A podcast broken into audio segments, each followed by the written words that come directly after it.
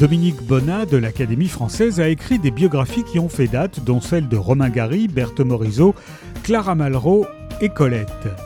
Elle publie une biographie de Jacqueline de Ribes. Mais pourquoi elle?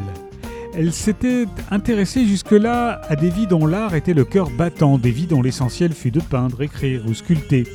C'est sa propre vie qui est l'œuvre de Jacqueline de Ribes, une vie qu'elle a magnifiée, sublimée, mais qui garde aux yeux de Dominique Bonnat une part de mystère.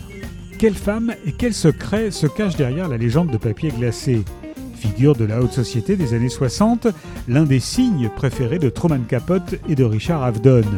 Amie d'Yves Saint-Laurent et de Lucchino Visconti, elle est devenue une icône du style et un symbole de l'élégance française.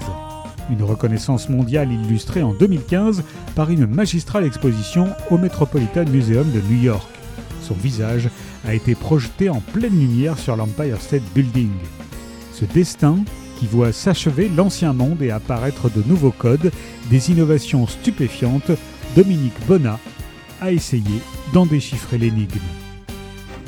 Divine Jacqueline de Dominique Bonnat est paru chez Gallimard.